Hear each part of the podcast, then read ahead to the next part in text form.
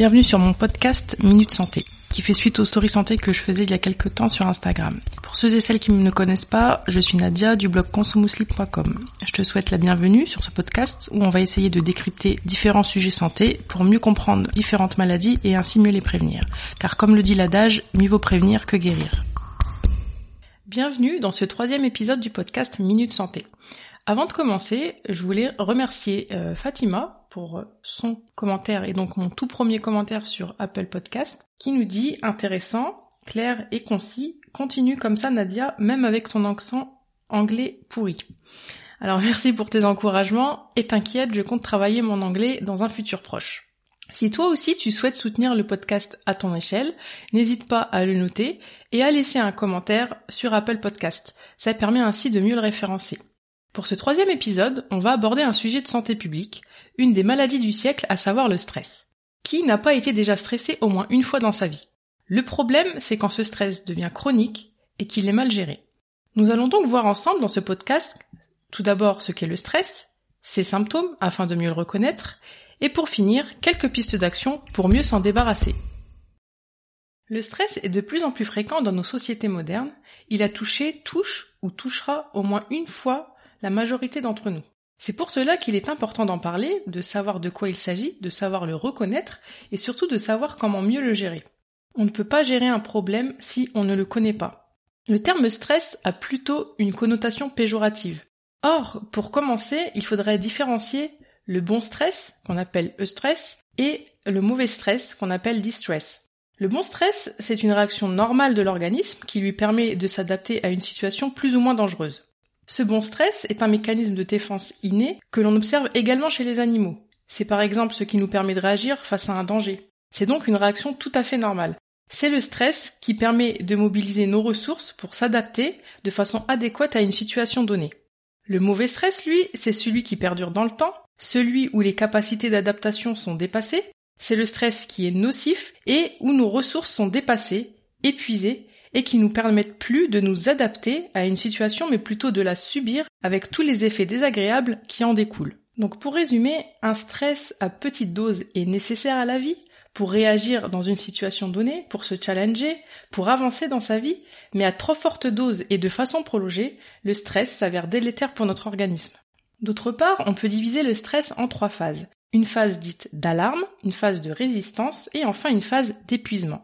La phase d'alarme du stress est un peu la phase archaïque, la réaction réflexe du corps. C'est par exemple Nora qui sursaute en entendant le bruit d'un pétard, son cœur se met à battre vite, elle a mal au ventre, etc. Les symptômes disparaissent assez vite quand elle se rend compte que ce n'était qu'un pétard, donc ici il s'agit d'un stress aigu. La phase de résistance du stress intervient quand le stress commence à durer dans le temps. Car clairement, le corps ne peut pas rester indéfiniment en phase d'alerte si le stress perdure, au risque de s'épuiser. Ainsi, cette phase mobilise les ressources de l'organisme pour contrôler la phase d'alerte dans le but de nous éviter l'épuisement. Quand ces capacités de contrôle sont dépassées, quand les ressources de notre organisme ne sont plus suffisantes et s'épuisent à force d'être trop sollicitées, intervient la troisième phase du stress qu'on appelle la phase d'épuisement. C'est clairement la phase pathologique du stress qui intervient en cas de stress chronique. Passons maintenant aux symptômes du stress. Donc, quels sont les symptômes du stress? Comment le reconnaître?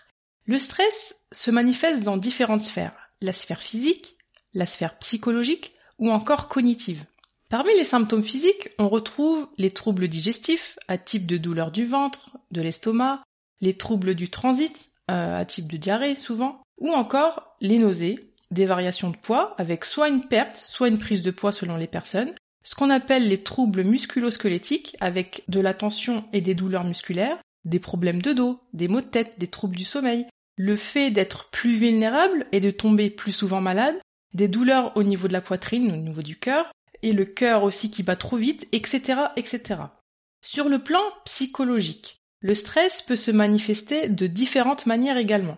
La personne stressée ne tient pas en place. Elle est agitée, elle est irritable, impatiente. On pourrait dire vulgairement qu'elle est sur les nerfs. C'est une véritable boule de nerfs qui n'arrive pas à se détendre, à se relâcher, à se relaxer, ce qui occasionne une grande fatigue et peut aboutir malheureusement dans certains cas à des cas de dépression. Sur le plan cognitif et comportemental, Le stress occasionne quelques changements. La personne stressée a du mal à se concentrer, a des troubles de la mémoire, a du mal à prendre des décisions et va avoir tendance à broyer du noir. C'est-à-dire que sous l'effet du stress, la personne va avoir tendance à être pessimiste, à tout anticiper de façon négative et de façon anxieuse, à s'inquiéter pour tout et en arriver même à perdre son objectivité et sa capacité à juger les situations de façon adéquate. Si on devait résumer ces symptômes, on pourrait dire que la personne stressée est une personne constamment sur le qui-vive, que ce soit physiquement ou psychologiquement. On comprend donc pourquoi un état pareil n'est pas tenable sur la durée. Maintenant que l'on a vu ce qu'est le stress et comment le reconnaître, voyons quelques pistes d'action pour mieux le gérer. Première piste d'action, c'est d'agir sur la ou les causes quand cela est possible. Le stress peut avoir différentes causes, des causes biologiques comme le manque d'activité physique, une alimentation déséquilibrée, des allergies alimentaires, tout changement hormonal comme lors de la puberté, de la grossesse, de l'allaitement ou encore de la ménopause, les perturbateurs endocriniens comme les pesticides par exemple, etc., etc.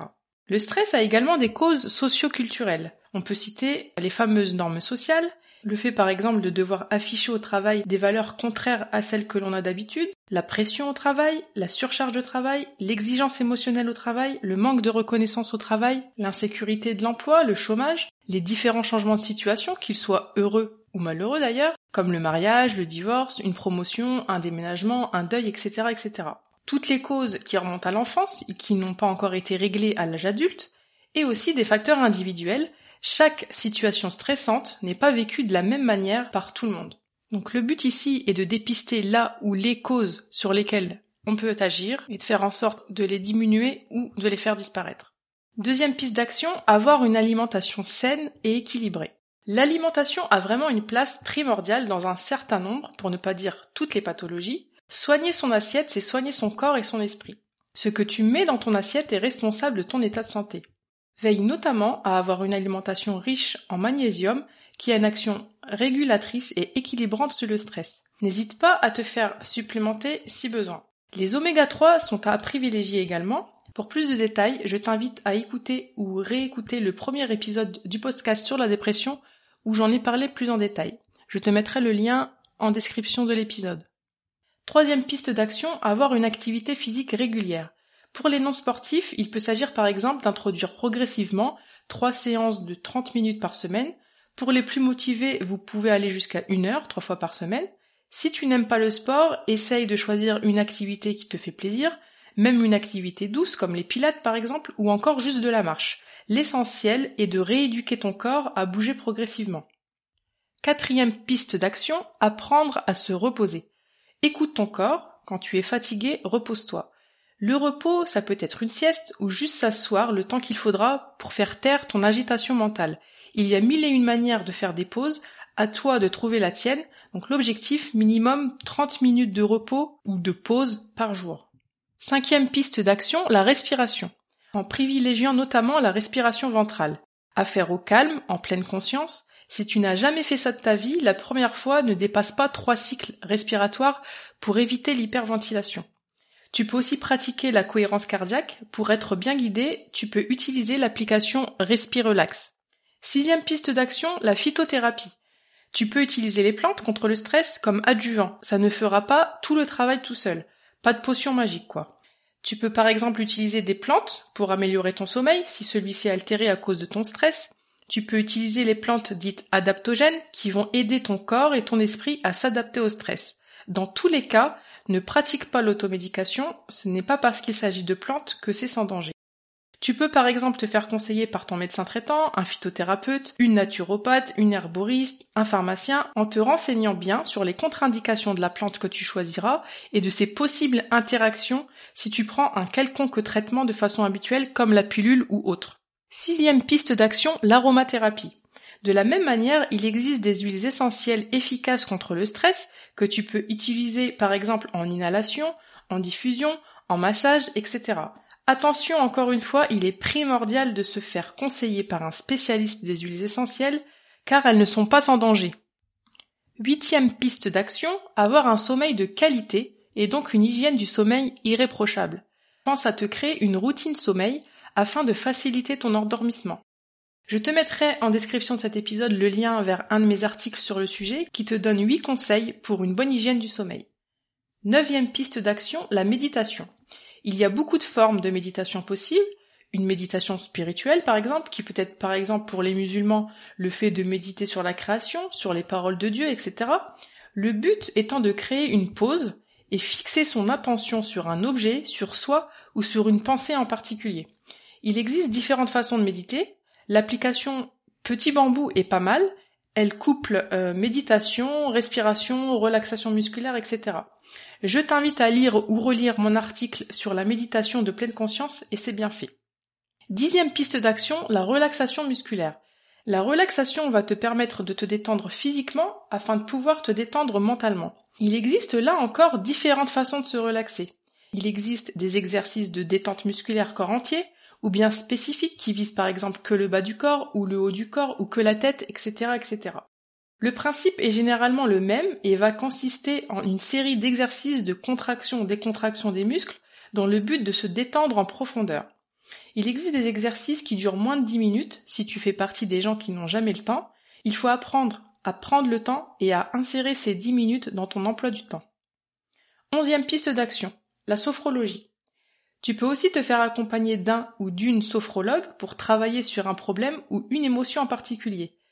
La sophrologie peut s'avérer utile dans un certain nombre de situations, par exemple la préparation d'un événement stressant comme un examen, un mariage ou autre, pour la gestion de la douleur chez les personnes ayant des douleurs chroniques, pour travailler sur une émotion en particulier et apprendre à mieux la gérer, dans le cadre de la préparation à l'accouchement.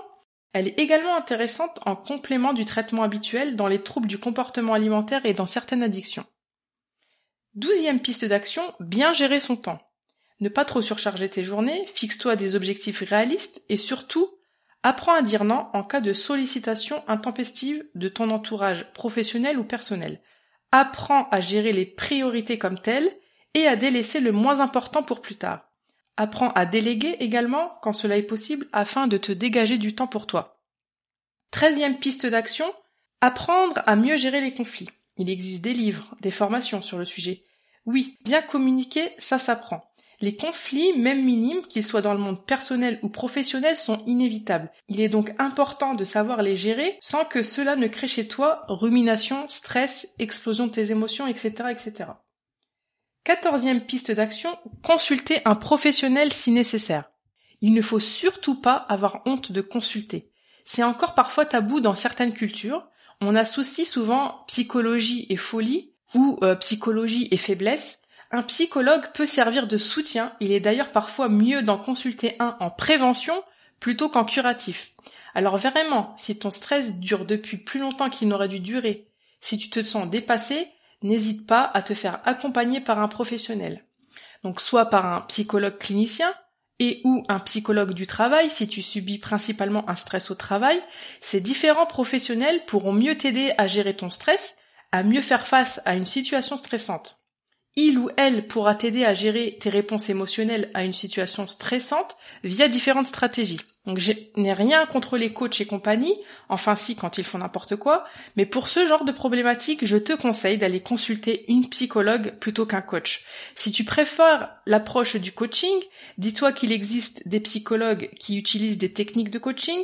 Si tu as un bon feeling avec un coach, réserve-le plutôt pour faire du préventif. Donc apprendre à gérer son stress, à gérer les conflits par exemple.